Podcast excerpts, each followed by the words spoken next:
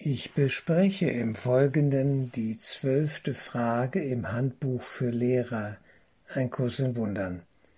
Wie viele Lehrer Gottes sind nötig, um die Welt zu erlösen?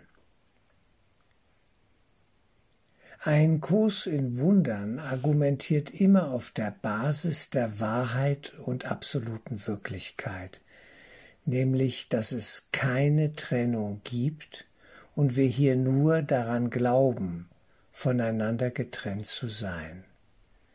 Die uns gewohnte Logik der Dualität, des Entweder oder etc übersteigt der Kurs bei weitem. Es gibt also einige Aussagen, die wir mit unserem logischen Denken nicht begreifen können. Der genannte Satz gehört dazu. Wie viele Lehrer Gottes sind nötig, um die Welt zu erlösen? Und die Antwort lautet einer. Warum einer? Warum nicht viele?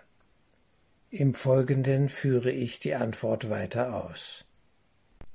Jesus ist uns als unser Bruder auf dem Erlösungsweg vorangegangen. Er hat den Christus in sich und in allen Menschenbrüdern erkannt. Damit kann sein Licht in uns wirken, wenn wir das wollen und wählen. In Wahrheit gibt es nur einen Gottessohn, der scheinbar in einen Traum gefallen ist, obwohl er weiterhin einzig im Vater nur sein kann und ist. Er träumt von der Verbannung, obwohl er den Vater nie wirklich angegriffen und ermordet hat. Jesus Christus, spricht der Heilige Geist, ist die Stimme Gottes in seinem Traum, die ihn wecken und heilen will. Nur scheinbar geht es dabei um viele Menschen, die alle nur eine kollektive Projektion des träumenden Gottessohnes sind.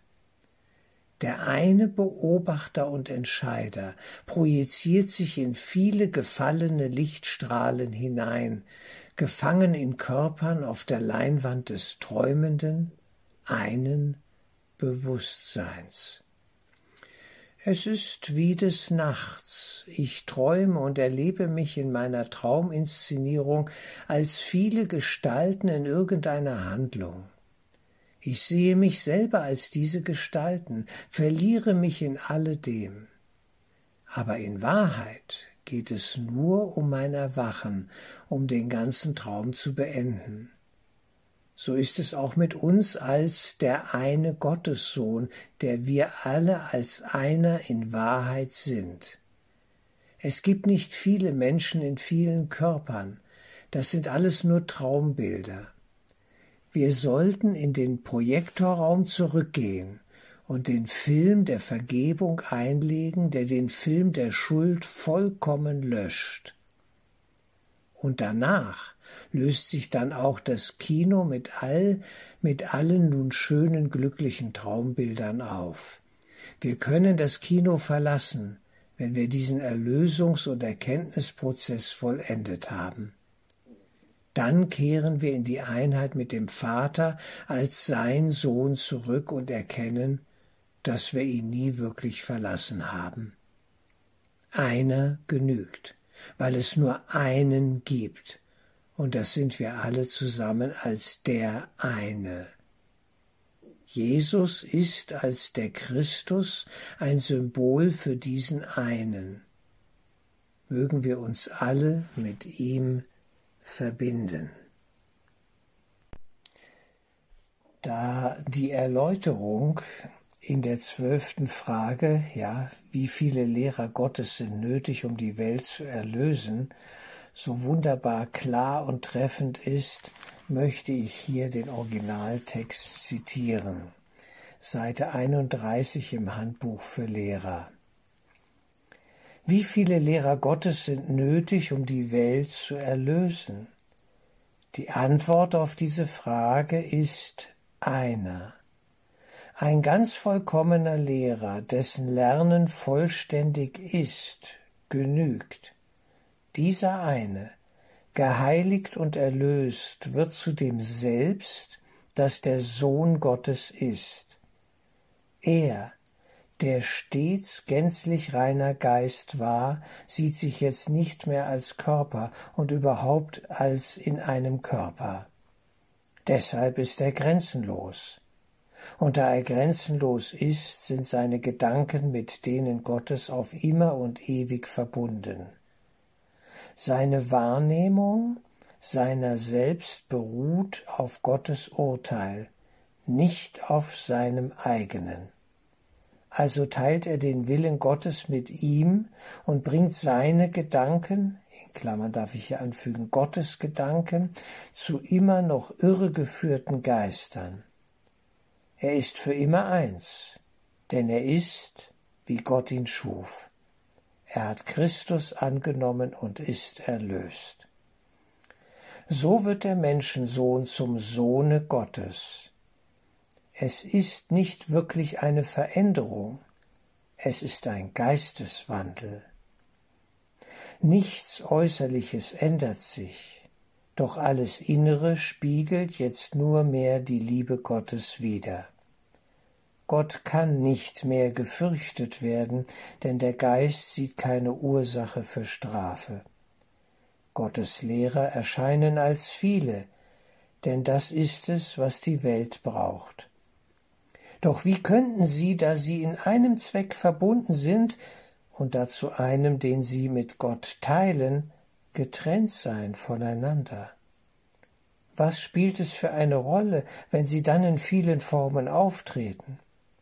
Ihre Geister sind eins, ihre Verbindung ist vollständig, und Gott wirkt jetzt durch sie als eins, denn das ist es, was sie sind.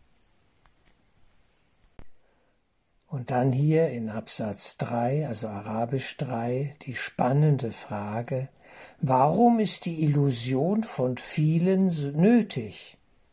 Nur weil die Wirklichkeit für die Wahnhaften nicht verständlich ist. Ein wunderschöner Satz. Wir erleben hier die Illusion von vielen Lehrern Gottes, auch Meistern in diesem Sinne, aufgestiegenen Meistern, weil wir die Einheit, den reinen Geist Gottes nicht verstehen. Warum ist die Illusion von vielen nötig? Nur weil die Wirklichkeit für die Wahnhaften, nämlich für die, die träumen, nicht verständlich ist. Nur sie, nur sehr wenige können Gottes Stimme überhaupt hören, und sogar sie können seine Botschaften nicht direkt durch den Geist, der sie gab, kommunizieren. Sie brauchen ein Medium, durch das Kommunikation mit jenen wirklich möglich wird, die nicht begreifen, dass sie reiner Geist sind. Einen Körper können sie sehen, eine Stimme verstehen sie und hören ohne jene Angst auf sie, auf die die Wahrheit bei ihnen stoßen würde. Vergiss nicht, dass die Wahrheit nur dorthin kommen kann, wo sie ohne Angst willkommen geheißen wird so brauchen Gottes Lehrer einen Körper, denn ihre Einheit könnte nicht unmittelbar wahrgenommen werden. Wir haben hier das Problem dieser, dieser Ebenen im Bewusstsein. Und äh, wir sind hier nur erreichbar durch jemanden, der am Ende vor uns steht und dessen Stimme wir hören können, der aber in seinem Inneren mit dem Höchsten in Verbindung, in Kommunikation sich befindet. Es geht nicht anders. Deswegen braucht es noch die Lehrer Gottes in Körpern. Mögen sie auch über alle Körperlichkeit und Körperlichkeit und Unzulänglichkeit auf dieser Ebene äh, klagen und sich manchmal auch beschweren. Warum bin ich noch in einem Körper? Weil wir hier auf diese Weise so sinnvoll eingesetzt werden können. Als Schüler und in dem Sinne dann als Lehrer Gottes. Ich gehe zu Arabisch 4, Seite 31 im Handbuch für Lehrer. Doch was Gottes Lehrer ausmacht, ist ihre Einsicht in den rechten Zweck des Körpers. Indem sie in ihrer Berufung fortschreiten, werden sie sich dessen immer gewisser, dass es die einzige Funktion des Körpers ist, Gottes Stimme durch ihn zu menschlichen Ohren sprechen zu lassen. Ein wichtiger Satz.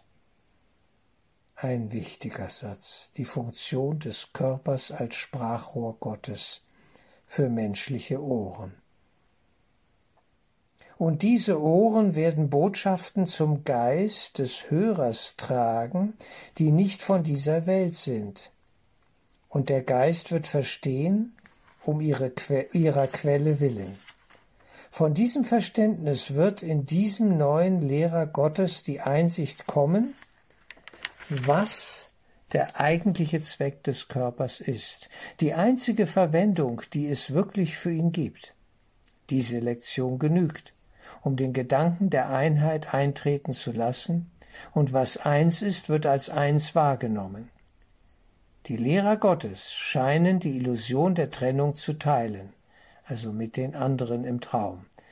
Aber aufgrund dessen, wofür sie den Körper verwenden, glauben sie den Erscheinungen zum Trotz nicht, glauben sie den Erscheinungen zum Trotz nicht an die Illusion. Die zentrale Lektion ist immer diese. Das, wozu du den Körper benutzt, das wird er für dich werden. Benutze ihn für Sünde oder Angriff, was dasselbe ist wie Sünde, und du wirst ihn als sündig sehen. Weil er sündig ist, ist er schwach, und da er schwach ist, leidet er und stirbt. Nutze ihn dazu, das Wort Gottes zu denjenigen zu bringen, die es nicht haben, und der Körper wird heilig. Weil er heilig ist, kann er nicht krank sein, noch kann er sterben. Wenn seine Nützlichkeit vorüber ist, wird er abgelegt, und das ist alles.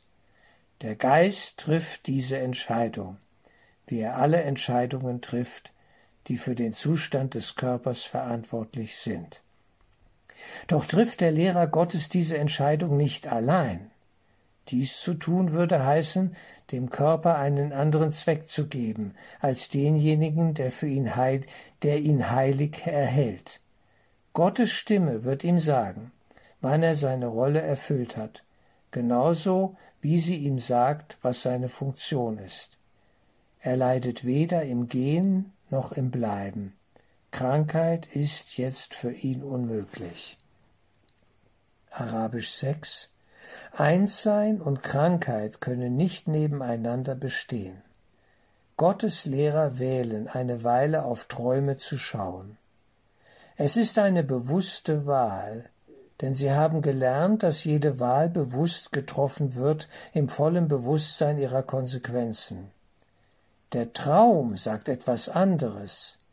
Aber wer würde seinen Glauben in Träume setzen, wenn sie erst einmal als das begriffen werden, was sie sind? Sich des Träumens bewusst zu sein, ist die wirkliche Funktion der Lehrer Gottes.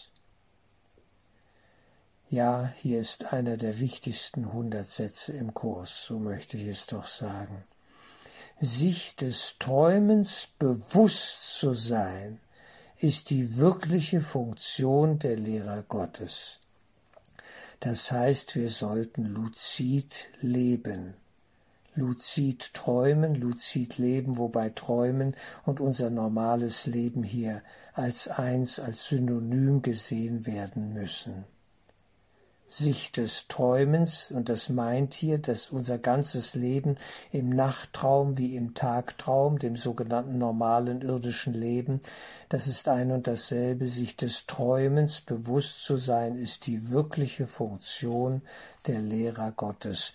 Sie beobachten die Traumfiguren, wie sie kommen und gehen, wechseln und sich ändern, leiden und sterben doch werden sie von dem, was sie da sehen, nicht getäuscht. Sie begreifen, dass es nicht wirklicher ist, eine Traumfigur als krank und getrennt zu erblicken, als sie als gesund und schön zu betrachten. Wichtig, wichtig diese Ausführung. Es spielt dann keine Rolle, was wir da draußen zu sehen glauben, was da scheinbar vor uns steht auf dieser äußersten, nämlich der körperlichen Ebene. Nur der Geist zählt, die Ausrichtung eines Menschen auf den Geist. Das zählt. Wir müssen, dürfen uns nicht täuschen lassen. Wir sollen den Gottessohn unschuldig und frei sehen lernen und ihn dadurch der Befreiung ja anheimgeben. Nur die Einheit ist kein Ding der Träume, und es ist diese, die Gottes Lehre als hinter dem Traum befindlich anerkennen, jenseits allen Scheins und dennoch mit Sicherheit die ihre. Hier wird unsere wahre Natur im Geist angesprochen und fokussiert, dass wir sie als solche, nämlich als Wirklichkeit anerkennen sollen, jenseits aller Traumbilder. Wir sind in Gott geborgen, wir sind der eine Sohn Gottes, und alle Traumfiguren auf der Leinwand des träumenden Bewusstseins sind nur Lug und Trug, sie sind reine Illusion, mehr nicht. Wir sind nach wie vor der eine Gottessohn, so wie Gott ihn schuf. Ich bin das, jeder kann das sagen, ich bin das. Und es zu erkennen und sich aller Träume bewusst zu sein, ist unsere wahre Funktion, auf dass wir wissen, wer wir in Wahrheit sind, der eine Sohn Gottes, Christus in uns. Christus in allen Menschen.